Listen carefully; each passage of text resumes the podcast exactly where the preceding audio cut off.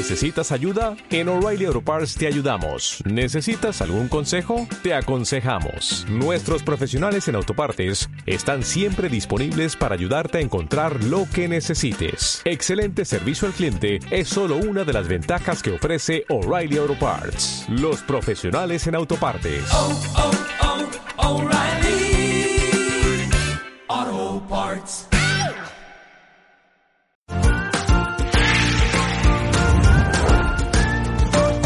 Hola, bienvenidas, bienvenidos al podcast de Criar con Sentido Común. Ya estamos en primavera y con ella llegan las alergias, mocos, tos, Mm, ojos enrojecidos. ¿Os suena?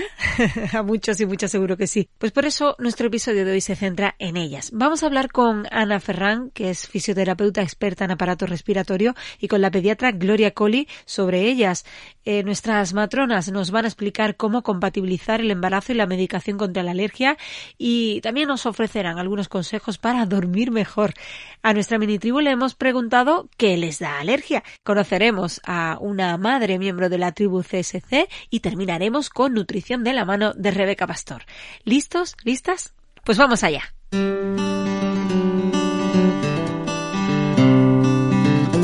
Arrancamos nuestro viaje por las alergias charlando con Ana Ferrán, que es fisioterapeuta experta en aparato respiratorio de criar con sentido común. Hola Ana. Hola Carmen. Bueno, ¿cómo se prevé esta primavera en cuanto a la alergia? Eh, ¿Tú crees que la pandemia puede influir de algún modo? Pues va a depender un poquito de cada sitio donde estemos y de la lluvia que pueda haber. Cuanto más llueve, más fácil es que el polen se humedezca y por el aumento del peso los granos caigan al suelo y al caerse al suelo pero ya no molestan a los alérgicos. La pandemia nos influía positivamente en las alergias hasta ahora porque en el exterior aún teníamos que ir con mascarilla y eso nos protegía de inhalar um, partículas alergénicas. Ahora que podemos estar en el exterior sin mascarilla, pues uh, facilitará que las personas alérgicas pues tengan más reacción alérgica que antes. ¿Y cuáles son las principales alergias que afectan al aparato respiratorio? Los síntomas más típicos de las alergias son picor nasal, estornudos, mucosidad, generalmente acuosa y congestión o taponamiento nasal. Y los alérgenos que ocasionan estos síntomas, sobre todo son los pólenes, que son los que nos preocupan ahora en primavera. Y luego los hongos, ácaros y animales domésticos, que estos son menos estacionales, aunque los hongos a veces aparecen más en, en épocas más húmedas también, como en la en el otoño, pero realmente ahora los que nos preocupan son los polenes y hay multitud de plantas que al florecer pues nos, nos ocasionan alergias. En el caso de los bebés pequeñitos, Ana, eh, ¿existen señales que nos puedan indicar que se puede tratar de una alergia? En bebés muy pequeñitos es muy improbable que sean alergias porque hay que estar con anterioridad en contacto con el alérgeno para que realmente nos produzca una alergia. Luego, cuando vamos viendo que el inicio de un síntoma respiratorio es muy, abrupto y está bien, mañana está fatal, o bien es una bronquiolitis que tiene otros efectos, pero si realmente es el picor, enrojecimiento de ojos, eh, secreciones acuosas que solo se quedan en nariz, um, o síntomas asmáticos, pues sí que es, y realmente es, hoy estoy bien, mañana estoy mal, y se, tiene, se, se, puede relacionar con algún, alguna actividad exterior o con algún cambio en la casa o, o tal, podría ser que nos eh, indicara que fuera alergia.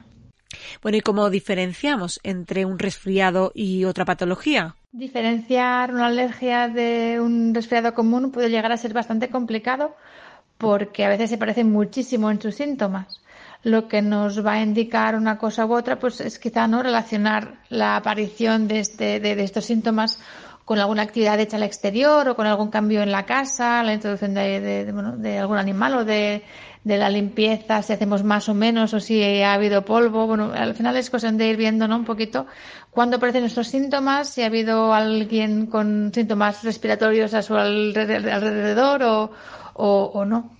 ¿Y cómo se tratan? ¿Recomiendas la fisioterapia respiratoria para los niños pequeñitos? El tratamiento de las alergias dependerá básicamente de la sintomatología que presenten estas alergias. Si la alergia ocasiona una crisis de asma, pues se tendrán que dar pues, medicamentos para, para el asma, como por ejemplo pues, los broncodilatadores o corticoides. Si la alergia da más bien rinitis y, y tos y picores, a menudo se tratan, con antihistamínicos, a veces combinan las dos cosas. Y también actualmente han aparecido las vacunas para las alergias. Hay que hacer un estudio bien hecho de cada persona de sobre qué le da alergia y luego hacer vacunas mm, concretas para cada persona para ayudarles a que los síntomas pues no parezcan tan intensos. La fisioterapia respiratoria puede ser interesante en casos de asma que produzca hipersecreción, que haya mucho moco en el pulmón, por ejemplo, pues ayudando a quitar ese moco del pulmón, enseñando padres y madres a hacerlo también en casa, poquito a poco.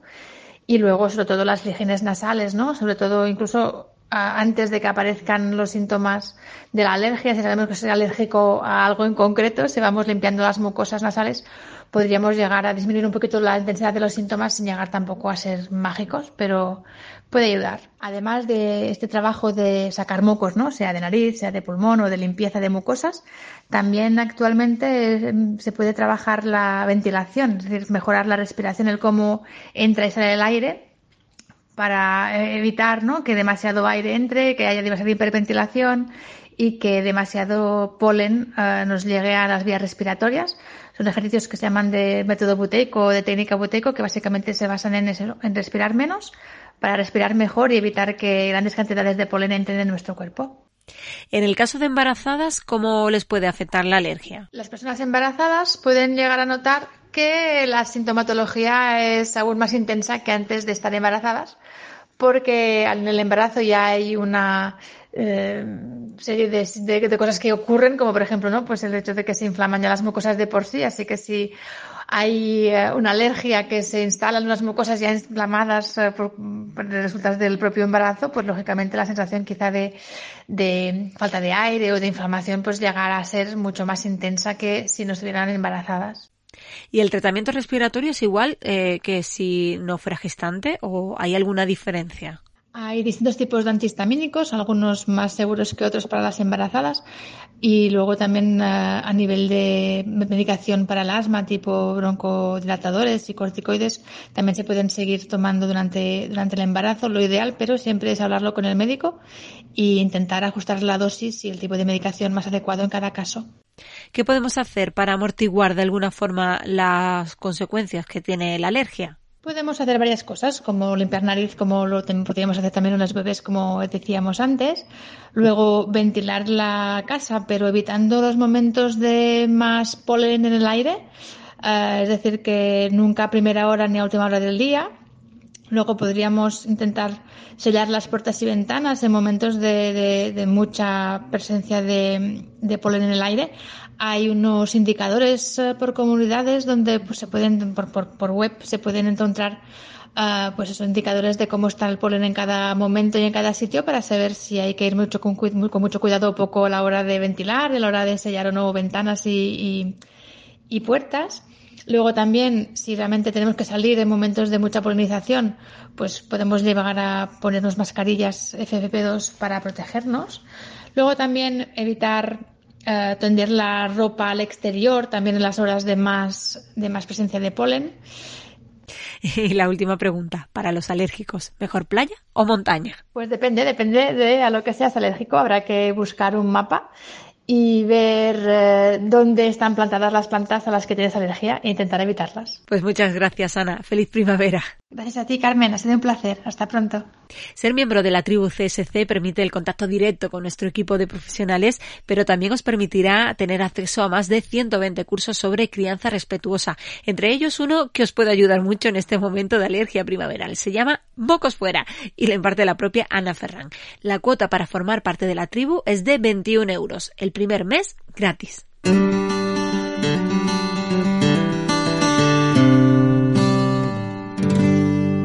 Compatibles los medicamentos contra la alergia con el embarazo? Se lo hemos preguntado a la matrona Sara Cabaña, a ver qué nos cuenta. Los síntomas de la alergia primaveral durante el embarazo no conllevan riesgo para el mismo o para el bebé, pero sí que pueden ser muy molestos para la madre. Durante la gestación sí que se puede utilizar cierta medicación para paliar o tratar los síntomas, pero no os aconsejo automedicaros y tomar lo que tomáis todos los años porque puede no ser compatible en este caso con el embarazo. Siempre os recomendaré consultar con vuestro médico para que os asegure que esa medicación es compatible. Y hablando de la sintomatología durante el embarazo, pues hay mucha variabilidad. Hay mujeres que notan unos síntomas muchísimo más leves, seguramente debido por la modulación del sistema inmune que se produce durante el embarazo para permitir el desarrollo del, del bebé. Y otras los notan exactamente igual y otras muchas los notan incluso un poquito más por ese edema que suele haber también a nivel eh, nasal, eh, derivado precisamente del embarazo. Si los síntomas son locales, como la conjuntivitis, la eh, rinitis alérgicas, se pueden utilizar tratamientos tópicos, ya sean en spray intranasal o en colirios para los ojos. En ese caso, los tratamientos suelen ser seguros y además se suelen utilizar durante un tiempo corto en el que la mujer lo necesita.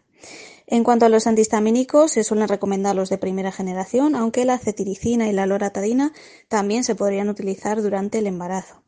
El tratamiento con vacunas para eh, las alergias, sobre todo primaverales, según la Sociedad Española de Alergología e Inmunología Clínica, la SEAIC, eh, no recomiendan comenzar el tratamiento durante el embarazo, pero si ya lo has empezado, no hay por qué eh, pararlo, ¿vale? Podrías continuar con el tratamiento porque no hay evidencia de que sea perjudicial para el bebé y para el embarazo.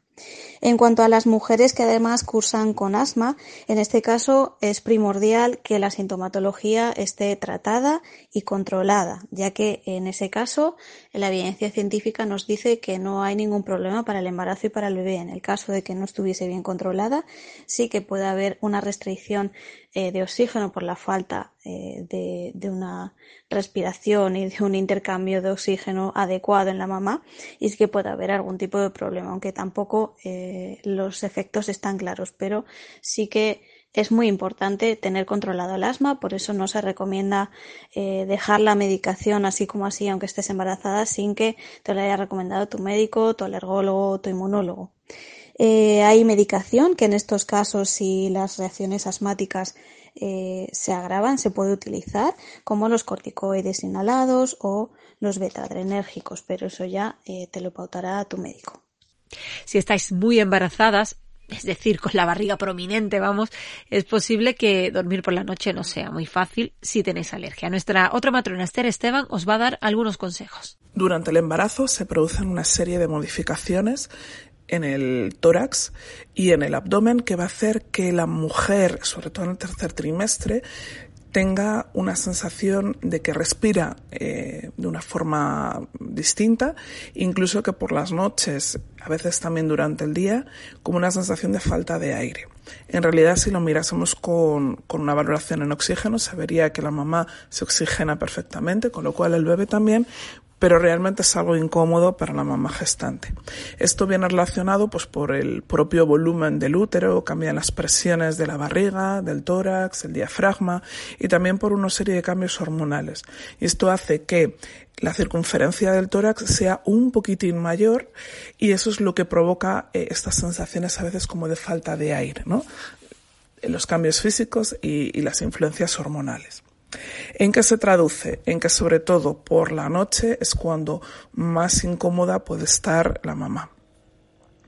Cosas que podemos hacer cuando llega este momento de acostarnos. Pues bueno, a lo largo del día ya podemos hacer cosas y una de ellas es la actividad física moderada, evitando dos, tres horas antes de irse a la cama, puesto que esto nos ayudaría a activarnos y lo que nos interesa es estar lo más relajadas posible a la hora de irnos a la cama tener un horario más o menos eh, fijo para irnos a la cama con unas rutinas, ¿no? Que puede ser, pues, eh, leer un libro, eh, tener, eh, pues, darnos una ducha relajante o, o algo que nos ayude a, a calmar la mente, ¿no? Evitar las pantallas en esa media hora antes eh, de, de, irnos a la cama y desde luego en la cama tenemos que procurar evitar las pantallas porque esto nos produce una activación neurológica que no nos ayuda a la hora de dormir. Ya más eh, relacionado con el tema físico, de para que no nos eh, moleste tanto ¿no? estas modificaciones que tenemos eh, a la hora de dormir. Pues bueno, la recomendación es dormir del lado izquierdo preferiblemente, con lo cual la idea es iniciar el sueño del lado izquierdo o del lado derecho si en un momento determinado no toleramos el izquierdo y tener la precaución de tener algo debajo del, del colchón para elevar la cama para que si en un momento determinado estamos boca arriba pues nos ayude a estar un poquito incorporadas y eso mejora la, la respiración, ¿no? esa sensación de incomodidad. A lo largo del día también podemos hacer una serie de ejercicios que nos ayudan a liberar el tronco, ¿no? Rotaciones, estiramientos, una serie, hay una, hay una pauta concreta de ejercicios que se puede realizar y que ayuda a disminuir todas estas molestias eh, relacionadas con dolores o sensación de, pues, que te ahogas, básicamente. Y luego cuando eh, por la noche resulta que te despiertas y mm, eh, dices, bueno, pues ya no cojo el sueño, entonces me tengo que levantar al baño, eh, no respiro bien, ¿qué es lo que hago? Pues bueno, levántate de la cama, no estés en la cama dando vueltas porque la incomodidad va a ser superior, entonces dar un pequeño paseo despacito por el pasillo de casa la posición del sofá ayuda, eh, poniendo, por ejemplo, las, las manos como un poco en jarras y haciendo respiraciones profundas muy lentas para que también nos ayude con la sensación de relax eh, que provoca respirar, sobre todo exhalar el aire muy despacito. Si uh, la sensación de agobio es intensa, también se pueden poner los brazos hacia arriba, intentando eh, coger las jambas de la puerta, por ejemplo, ¿no? Eh, haciendo, dibujando una V con los brazos y un pequeño estiramiento a la vez que respiramos. Y si todavía nos cuesta mm, dormir, pues podemos optar por actividades como dibujos sencillos, como pintar mandalas, hacer punto, eh, coser, actividades sencillas y repetitivas que ayudan a que la mente se vada y que mm, nos ayuden de nuevo a conciliar el sueño. ¿Y qué ocurre con la lactancia? ¿Influye en algo la alergia? Nuestra consultora de lactancia, Inma Mellado, nos lo aclara. Se acerca la primavera y con ella las temidas reacciones alérgicas a los diferentes pólenes que circulan por ella. Desgraciadamente a muchas madres lactantes les indican que no pueden tratar esos síntomas de alergia porque precisamente son madres lactantes. Pero hay eh, bastantes medicamentos antihistamínicos compatibles con la lactancia y que por lo tanto puedes seguir tratando tus síntomas de alergia mientras amamantas a tu bebé. Si te vas a poner una vacuna para prevenir esos síntomas, también es compatible, así como los medicamentos eh, que se basan en inmunoterapia. Si tienes una, una reacción que llega a ser asmática, los broncodilatadores inhalados eh, la mayoría también son compatibles. En cualquier caso, si tu médico te va a prescribir un antihistamínico, te recomiendo que consultes en la página web sobre medicamentos y lactancia, que es e-lactancia.org. Ahí tienes el grado de compatibilidad, siempre muy detallado y siempre con estudios detrás. Insisto, tienes alternativas seguras durante la lactancia y puedes tratar tu alergia y seguir amamantando felizmente a tu bebé. Tenéis a nuestras expertas en la tribu CSC y además podéis hacer eh, algunos de los cursos, como por ejemplo el seminario del embarazo trimestre a trimestre. Vamos ahora con la mini tribu. Les hemos preguntado a nuestros niños y niñas que nos cuenten a qué tienen alergia, literal y figuradamente. Yo más o menos soy alérgica al metal, porque cuando me lo pongo me pica, me pica. Y además no me gusta nada el brócoli ni el tomate. Al gluten. Y no puedo tomar ni trigo, ni centeno, ni cebada, ni esas cosas. Y también soy alérgica a la picadura de los mosquitos porque se me pone un ronchón que me tengo que poner hielo, no sé por qué, pero... La alergia es cuando estornudas mucho, mucho, mucho y no puedes parar. Cuando eh, empieza achú, achú, achú, achú. No, alergia no, intolerancia a la lactosa. Bueno, yo en alergias como tal no tengo, pero sí tengo alergia como no alergia de que me dé achús, pero como que no me gusta. Por ejemplo, a las personas que tiran basura o a las playas o no reciclan, pues bueno, es, es, es, que no, ¿por qué? O a la gente que hace daño a los animales o no los sabe cuidar. pues a mí tampoco no me gusta nada, porque me parece eso una barbaridad. Entonces a esas personas no me gusta estar con ellas y pues eso. Con la alergia digo, no puedo con mi vida. Esta sección es una sección coral en la que le damos la voz a los peques porque si queremos ser respetuosos con ellos, pues lo lógico es que los queramos escuchar o que debamos escucharlos. Si queréis que vuestros hijos participen, estad atentos a las redes y la pregunta que lanzamos cada mes y enviad notas de voz al 681 005474. De paso, os recomiendo un curso muy práctico, el de botiquín infantil, para saber qué medicamentos y materiales tener y qué no tener en casa. Una de las grandes dudas que nos pueden surgir cuando tenemos un bebé en casa es eh, cuándo saber si es una alergia o estamos ante otra patología. Por eso vamos a charlar ahora con la pediatra Gloria Colli, quien, como todos sabéis, asesora y ayuda a cientos de familias a través de la tribu de Criar con Sentido Común. Hola Gloria, ¿qué tal estás? Hola, muy bien, muchas gracias. Bueno, la primera pregunta es obvia. ¿Cuándo comienzan a desarrollar alergia a los bebés y cuándo muestran signos de que es alergia realmente? Bueno, los bebés pueden desarrollar alergia tan pronto como se expongan a los alérgenos. Como una de las eh, primeras alergias que pueden aparecer en los bebés es la alergia a la leche de vaca, esta se puede presentar incluso desde el principio, desde prácticamente recién nacidos. Eh, evidentemente es excepcional que la tengan en el primer día de vida, pero sí a los dos o tres primeros días y son muy sensibles. Es decir, en el momento que el bebé se expone a la leche de vaca a través de la fórmula de los biberones, pues puede presentar signos de alergia eh, en, en, las siguientes tomas, ¿no? Y los primeros signos pues son eh, los mismos que en niños más mayores, con ronchas, eh, los labios hinchados, los ojitos hinchados. Todo esto pueden aparecer desde prácticamente la segunda toma de, leche de vaca, si el niño es muy sensible. Y en el caso de las pruebas, eh, ¿cuándo es el momento para realizarlas? Si hablamos de alergias a alimentos o alergias a medicamentos, por ejemplo, las pruebas se deben realizar prácticamente eh, a continuación de la reacción, es decir, en el momento que sospechamos que hay una alergia a alimentos, a la leche o al huevo o algún medicamento, las pruebas se pueden realizar al día siguiente, si se puede. Eh, cuanto antes, mejor. En cuanto a otros tipos de, pruebas de alergia, por ejemplo, cuando sospechamos que un niño tiene una alergia respiratoria a ácaros o algún polen, normalmente este tipo de sospecha no es tan directa, es decir, sospechamos que es una alergia a los ácaros porque el niño estornuda cuando se levanta por las mañanas. Entonces, en estos casos, eh, la relación causa-efecto entre el alérgeno y los síntomas no es tan directa y entonces en estos niños esperamos un poquito más, a lo mejor a que tengan tres o cuatro años, porque en, esas edades muchas veces estornudan porque están resfriados o porque tienen moquitos y no es eh, un síntoma tan directo de alergia. ¿A todos los niños se les hace la prueba de la alergia? La mayoría de las alergias están mediadas por IgE, que es un anticuerpo que produce las ronchas y, las reacciones de tipo de broncoespasmo o reacciones de vómitos y diarrea mm, cuando se producen así de forma brusca después de comer algún alimento al que el niño es alérgico.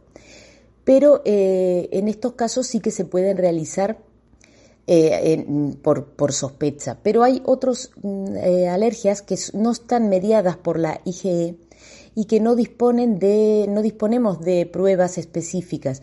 Por ejemplo, un caso típico es la alergia a proteína de leche de vaca no mediada por IgE, que se suele manifestar en forma de diarreas con sangre en niños muy pequeños. En estos casos no se hacen pruebas. La pandemia nos ha dejado una nueva patología muy dura que es el COVID persistente. ¿Puede complicar las alergias? No, la, verdad es que la, COVID, tanto la forma aguda mm, como la forma prolongada, la forma persistente, no suele complicar eh, las alergias de tipo respiratorio, de asma o de bronquitis. En realidad no hay ninguna relación.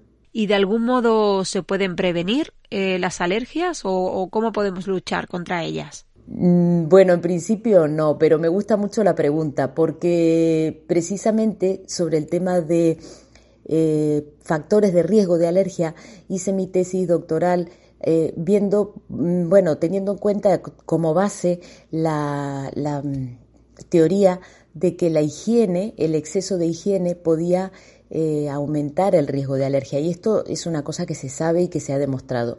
Y bueno, yo hice mi tesis doctoral verificando a ver si los niños que estaban expuestos o que tenían contacto con animales en el primer año de vida eh, tenían menos riesgo de desarrollar alergia en el futuro y efectivamente lo pudimos comprobar, igual que se comprueba que niños que viven en entornos rurales en contacto con animales de granja eh, también desarrollan menos la alergia, es decir, que está modulado un poco la, exposición a infecciones comunes, a diarreas, a mm, virus en general, pueden prevenir eh, la alergia. Esto no significa que vayamos a, ir exponiendo a los niños a todas las infecciones, sino que mm, saber que un exceso de higiene puede aumentar el riesgo de alergia. Pero a día de hoy no hay ninguna medida preventiva que sepamos eh, directamente útil para, para prevenir las alergias. Pues Gloria Colli, pediatra de Criar con Sentido Común, muchas gracias por estar este ratito con nosotras. Muchas gracias por la invitación y ha sido un placer como siempre. En este punto me gustaría recomendaros uno de los cursos de Criar con Sentido Común, concretamente el de cuándo ir a urgencias. Es un seminario muy útil que puede ayudarnos a saber cuándo estamos ante una situación realmente urgente y cuándo no.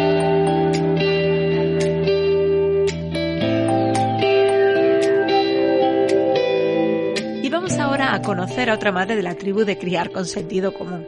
Se llama Olaya Martínez, tiene una hija de dos años y llegó a nuestra comunidad de la mano de una amiga. Su niña ya tenía nueve meses, pero agradece sobre todo a Irene Iglesias, nuestra dentista, y a María Arenzana, la experta en seguridad en el coche y en el porteo, su labor y toda la ayuda que le han prestado. A mí la tribu pues me aporta mucho bueno y, y malo porque cuanto más sabes, ¿no? Más, más te comes la cabeza un poquito. Pero, pero para mí ha sido fundamental el, trabajo que hace Irene, y Irene, Iglesias y el que hace María Arenzana. Eh, para mí, o sea, son todos eh, geniales, pero para mí, gracias a, a Irene, descubrí que que mi hija que respirara por la boca no es normal, que, que hacía cosas que no, que no estaba bien, que no estaba sana y, y empezaron a moverme para que, para que la pudieran pues diagnosticar, mirar, etcétera.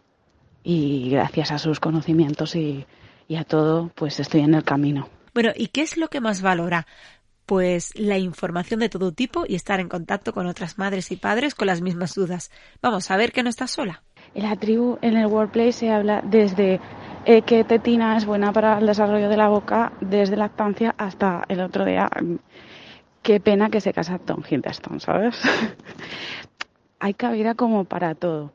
Está, yo, yo lo veo súper bien, hablas con otros papás y otras mamás y, y, ves que no estás solo, que que es normal que tu hijo no duerma o que tu hija no duerma. O que es normal que haga según qué cosas y no pasa nada, que quiere brazos, pues es normal. ¿Que lo pasas mal? Sí, pero hay apoyo entre madres y padres y está muy bien, la verdad. Eh, los seminarios para mí son lo más, que hay también bastantes y se puede sacar tiempo para escucharlo, sobre todo en mi caso, y, se saca muchísima información. Hay muchos muy buenos del parto, eh, del sueño, del calzado. Hay un montón que están súper bien y hay que sacar tiempo para escucharlos al menos. Pues gracias Olaya por formar parte de la tribu y por estar hoy con nosotras en el podcast.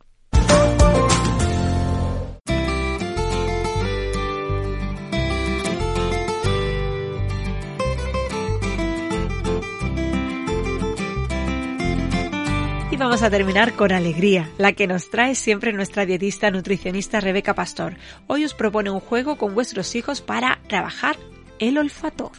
Pues pensando en las alergias me ha venido a la mente que el olfato, uy, es que normalmente se ve muy modificado. Así que, ¿qué os parece si hacemos un juego en forma de receta para que nuestros niños trabajen el olfato tan importante para que puedan motivarse a probar nuevos alimentos? A ver, por ejemplo, ¿qué os parece si cogemos una simple coliflor cocida y hoy la vamos a leñar con un poquito de ajo en polvo?